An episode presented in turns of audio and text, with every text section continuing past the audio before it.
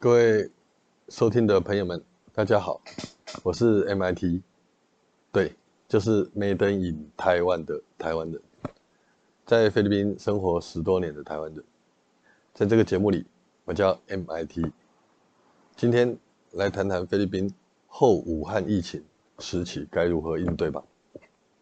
从一月台湾的总统大选选完，来到菲律宾，到今天。大概有半年多的时间了吧。我只身来到这个菲律宾的离岛上的小城市，都关了半年多了。从原来老婆孩子他们在马尼拉，那我一个人在离岛上，到今天老婆孩子他们都已经回台湾了，我还在这个离岛上。但是那个心态其实已经转变很多，心情已经平静很多了。台湾的疫情影响，相较于菲律宾的防疫举措。真的是天差地远啊！要说台湾人比较怕死吗？还是说菲律宾人天性乐观，过一天赚一天，过一天算一天？从他们平常的生活习惯、工作习惯里面可以窥见一二。在这里十多年的时间里，我一直不太能习惯的是他们的消费储蓄习惯。星期六才刚领完薪水。隔两天，星期一就要来预支薪水了。哎，平常日发薪水，隔天可能就宿醉，没有办法来上班了。这个月扣掉预支的薪水，已经所剩无几了。隔天可能孩子要生日，还要举办生日 party，广邀家族成员跟隔壁邻居聚餐吃饭、喝酒、唱歌、享乐。想当然的，这个经费来源不足的地方。还是得找这个当主管、当老板的先借支点着。我在这里还有遇过来上班才两三天就开口跟我要借二十万的，说要帮他孩子做心脏手术的。当然，当下我是没有借给他了，只是他隔天也没有来上班了。疫情还没有爆发之前，一大帮家子，爷爷奶奶、爸爸妈妈加小姨子、小舅子。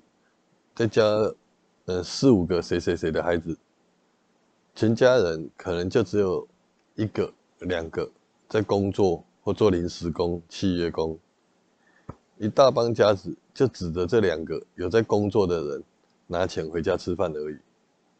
一小包盐换算台币三四块，一小小包的味精也是台湾台币三四块在卖。还有一小包炒菜用的沙拉油，一袋一袋，也是三四块在卖。还有台湾旅馆跟饭店才有在用的那种洗发洗发精，一小小包一小小包的，还有小香皂，也是一个一个五块十块的在零售在卖。印象中，我中学的时候不学好，常逗留在撞球间里面打撞球，那时候。有那种香烟，一根一根、一支一支卖的，散的在卖的，那两块钱、三块钱一支这样在卖的。糖果也是一颗一块钱在卖这样子。这里蒜头一整颗，把它剥成一小半一小半，然后一小半一小半一块钱一粒，一块钱一粒在卖。二零两千零二零年、二零二零年的菲律宾。从首都马尼拉到乡下的小村庄里，到处都有这样子卖东西的小店。也许你会想，为什么不要一次买大瓶一点？为什么不要一次买个五六颗蒜头回去慢慢剥？为什么不要买烟？不要买一整包的？答案很简单，因为没有那么多钱呐。买了一大瓶洗发精，什么东西都不用买了；买了一大瓶沙拉油回去。味精、盐巴、青菜、鱼肉，什么米都不用买了。说到这个买香烟，还让我想起来一件发生在身边的小故事。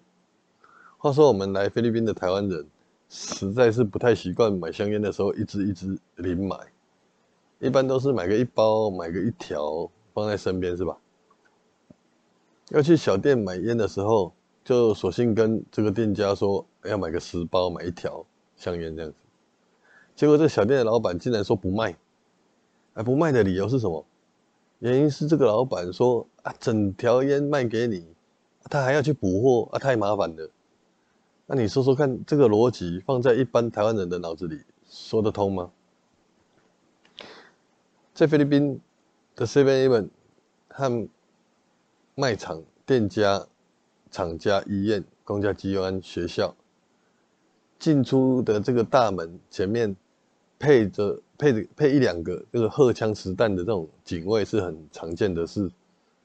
前阵子我们这个村里面说有一个刚从马尼拉回来的疑似案例，有点发烧的症状，所以就在家里休息了两天。结果连老婆都出现了这种感染的相关症状。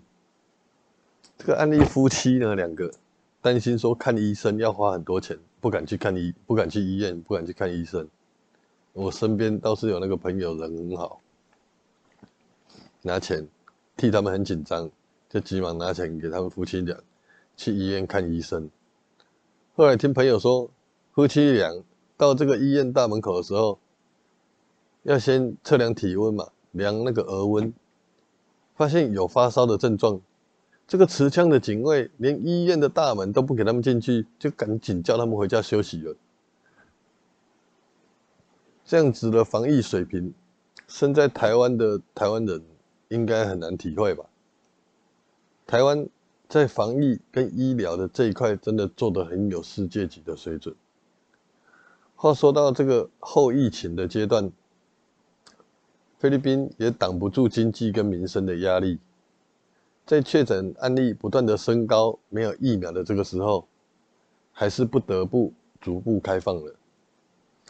我个人的看法是，应该戴口罩就戴口罩，常洗手，尽量保持人与人之间的距离。在疫苗还没有出来之前，老是封城、关店、不营业也不是办法。市场经济应该照常运作，这个是应该的，这样子已经是最好的状态了。